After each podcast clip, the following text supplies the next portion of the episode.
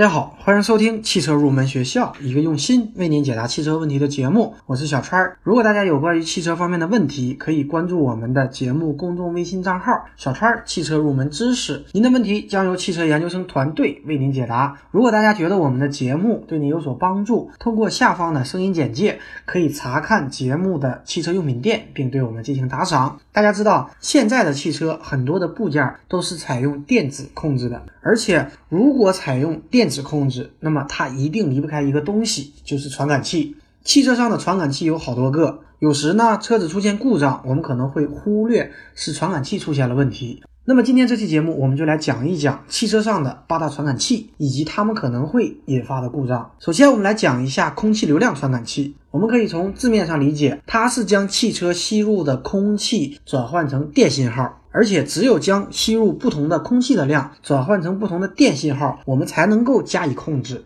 而且吸入空气的量也是决定喷油量的一个基本信号。只有根据吸入空气的量来调整喷油的量，才能够获得最佳浓度的混合气。那么，关于空气流量传感器的原理和构造，这里不跟大家多讲，我们主要给大家讲一些对大家养车有帮助的。所以，我们来讲一下，如果空气流量传感器出现问题，会引发哪些汽车故障。那么，如果大家的车子出现了以下几个现象，那么大家就要怀疑是不是空气流量传感器出现了问题。第一个呢，发动机加速不良。我给大家讲一个案例，一个帕萨特，它加速性能不良，踩油门呢，发动机的转速反而下降。更换空气流量传感器以后，它的故障可以排除。这是因为空气流量传感器由于存在故障，它的输出信号不能够准确的反映实际的进气量。由于空气流量传感器反映的进气量偏小，因此呢，汽车控制单元判断需要的喷油量也偏小，因此呢。喷油量偏小，所以发动机的转速反而下降，出现发动机的加速性能不良。所以说，当我们的爱车出现了怠速不稳、加速不良，即使我们清理了积碳、清洗了节气门，现象仍然没有好转，那么大家就要想一下，是不是空气流量传感器出现了问题？一般空气流量传感器的故障可以分为两大类，一类呢是。它的信号超出了一个规定的范围，这表明该传感器已经失效了。而我们现代的电控汽车上具有一个失效保护的功能，当某个传感器失效，我们汽车的电控单元会以一个固定的数值来代替，或者用其他的传感器的信号来代替。你比方说，空气流量传感器它失效以后，我们 ECU 可以通过节气门位置传感器的信号来加以代替。除了这一类故障，另一类就是传感器信号不准了。这样的情况呢，比传感器的失效危害性更大。这是因为呢，此时它的信号并没有超出规定的范围，但是它已经不准确了，而我们的 ECU 仍然会按照这一不准确的信号来进行控制，往往会造成我们的混合气过浓或者过稀。这里呢，教给大家一个判断空气流量传感器性能的方法。首先，我们可以拔下空气流量传感器。如果此时呢故障现象减轻了，那么说明空气流量传感器它的性能出现了问题。如果我们拔下之后，故障现象反而更严重了，那么证明空气流量传感器它是正常的。第二个，我们来说一下一个相对比较简单的里程表传感器。它是在差速器上或者在半轴上面的一个传感器，可以感觉到转动过的圈数。既然已经知道了转动过的圈数，因为半轴和车轮的角速度又是相等的。而且轮胎的半径也知道，因此呢，我们可以通过直接计算来计算出里程。这样呢，我们利用里程表来进行计数，可以有效的分析和判断汽车的行驶速度和里程。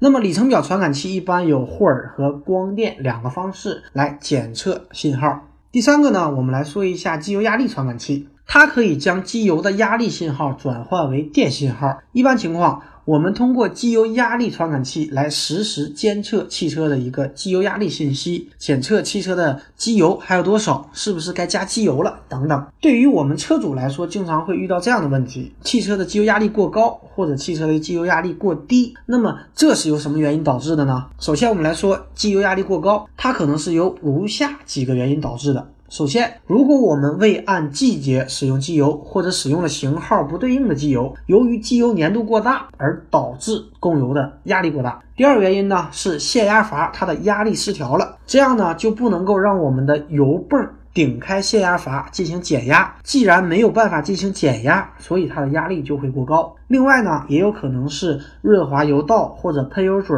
堵塞导致它的压力过高。另外，如果大家是新修的曲轴轴承或者连杆轴承，由于它的间隙过小，导致润滑油进入摩擦表面很困难，进而呢导致油道的压力过高。然后我们来说一下机油压力过低。如果大家出现机油压力过低的情况，首先要想到是不是机油的量少了，导致机油压力过低。所以大家首先要检查机油的量。如果机油的量没有问题，那么大家就要看一看是不是已经很久没有更换机油了，机油太脏，机油泵不能够将机油有效的吸入泵出，这样呢导致机油压力过低。另外一个原因，我们加入的机油是不是太稀了？刚刚说过，加入的机油如果太黏了。机油压力会变高。那么同样的，如果加入的机油太稀了，它就会导致机油压力过低。有时发动机温度过高，它也会导致机油变稀，进而呢导致机油压力变小。如果排除了上述原因，机油压力仍然过低，那么就证明我们